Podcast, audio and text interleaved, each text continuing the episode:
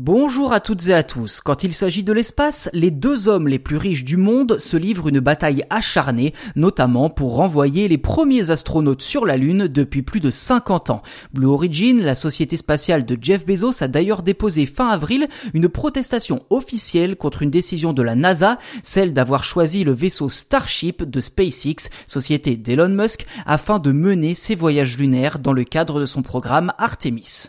Vous vous en souvenez peut-être, la NASA avait surpris une grande partie de l'industrie spatiale en choisissant SpaceX comme seul et unique fournisseur de sa future mission lunaire.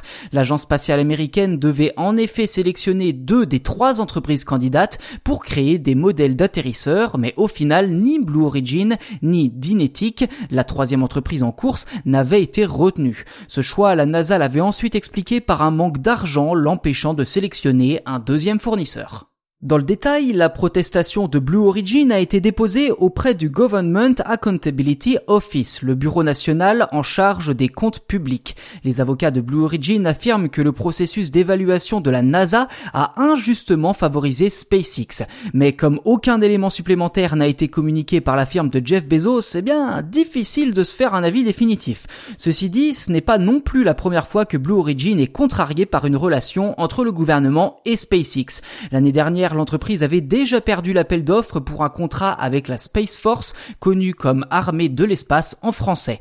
Blue Origin avait ensuite considéré ce revers comme la cause du retard du lancement de sa fusée New Glenn, conçue pour concurrencer le Starship de SpaceX.